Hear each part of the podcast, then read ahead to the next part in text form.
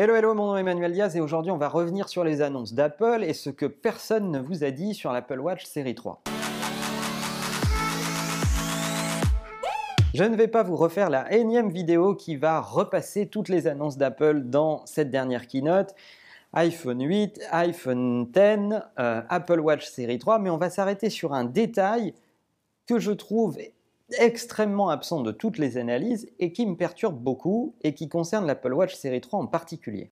Parmi toutes ces annonces, Apple s'est beaucoup arrêté sur une nouvelle version de son Apple Watch qu'ils appellent Apple Watch série 3 et sur une des grosses nouveautés, c'est de rendre cette montre indépendante du téléphone en embarquant dans la montre une carte SIM euh, dématérialisée, une eSIM, qui lui permet d'avoir accès au réseau 4G, de passer ses propres coups de téléphone, d'avoir de la data en direct, indépendamment du fait que vous ayez un iPhone ou pas à proximité. Et ça, ça me paraît une annonce qui est très sous-estimée sur ce qui est en train de se passer. Parce que si vous combinez cette annonce avec le fait qu'on voit de plus en plus de personnes en B2B, en situation de travail, remplacer euh, leur Mac ou leur PC par des tablette, et donc avoir un écosystème de travail qui va être tablette, montre connectée, eh bien, est-ce qu'on n'est pas en train de se dire que le smartphone est en train de perdre du terrain? Parce que si j'ai une bonne tablette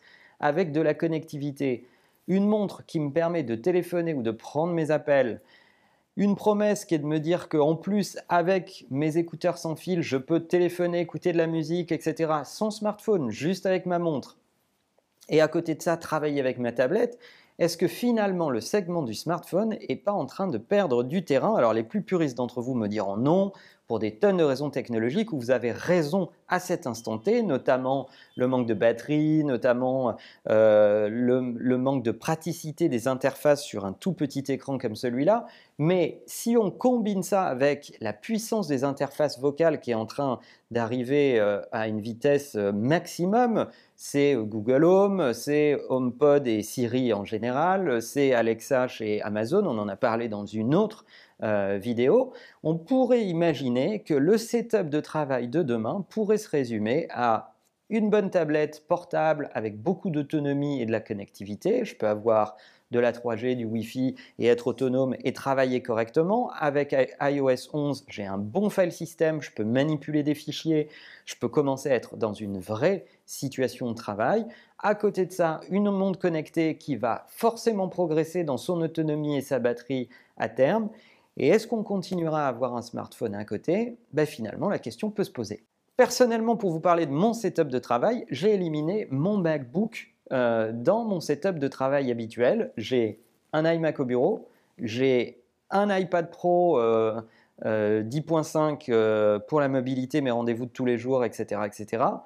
Un iPhone et une Apple Watch je pense que si ces devices euh, continuent à avancer, si l'Apple Watch continue à avancer avec euh, euh, une vraie autonomie par rapport au smartphone, une vraie progression dans la batterie, des interfaces vocales qui marchent puissamment, ça peut clairement handicaper le segment du smartphone qui ne fait rien de plus véritablement que ce que fait mon iPad Pro. Alors, est-ce que ces nouveaux devices sont en train de changer votre écosystème de travail? Est-ce que vous avez éliminé un produit au profit d'un autre? Est-ce que le fait que ces produits qui arrivent avec des nouvelles fonctionnalités sont en train de vous faire changer dans votre équipement et votre façon de travailler?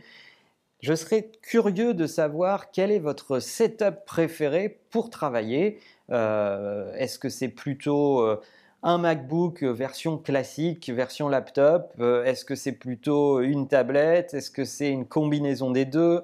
Bref, quel est votre setup préféré pour bosser? Et euh, sans considération de budget ou de limite, quel serait votre setup idéal pour travailler si vous étiez en situation de pouvoir acheter ce que vous voulez? Ce sujet m'intéresse beaucoup, je serais euh, curieux de lire vos commentaires et en attendant, n'oubliez pas que la meilleure façon de marcher, c'est de vous abonner. À bientôt.